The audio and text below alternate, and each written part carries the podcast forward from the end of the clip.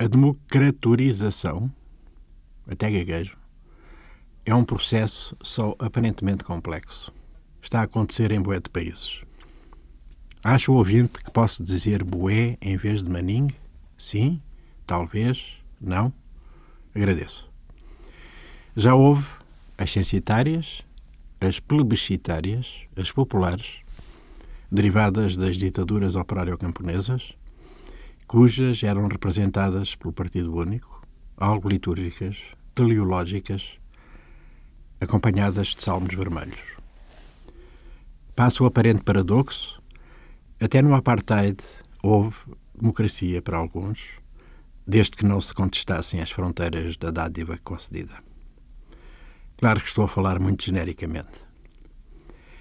É esta nudez que dissimula as suas vergonhas a quem a designe como populismo ou assim, ou iliberalismo, ou a mascar de um exasperado nacionalismo. Tudo ismos, aquele amor pátrio tão acrisolado que emociona qualquer um. As democraturas existem para defenderem as ameaças que todas as democracias enfrentam. Acho bem. Quem sabe, sabe. As multidões de Ninguém, que agora pululam um pouco por toda a parte, incendiando cidades e campos, que feio que se passa na Barcelona de Gaudí ou na Santiago do Chile, onde já reinou a boa ordem de Pinochet, poucos sabem sobre o que os iluminados pensam delas, querem delas e como as protegem à bastonada delas mesmas. São ingratas as multidões. As ruas são para se circular, seja de fora by fora ou pé descalço, porque a diversidade do mundo é para respeitar em todas as suas desigualdades. Foi muito feio e inútil cortarem a cabeça a Luís XVI, rei de França, e, sobretudo, à sua digníssima e devotada mulher, a Maria Antonieta, que Deus tem, austríaca, ainda por cima. Não se faz.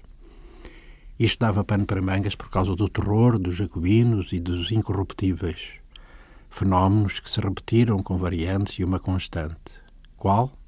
O senhor Danton, amigo do povo, Ainda hoje se chora quando se vê o corpo na banheira, a mão pendente, o vermelho que incita à violência e que nele foi o sangue esvaindo-se, encharcando as vestes puras da paz universal, perturbando-o para sempre.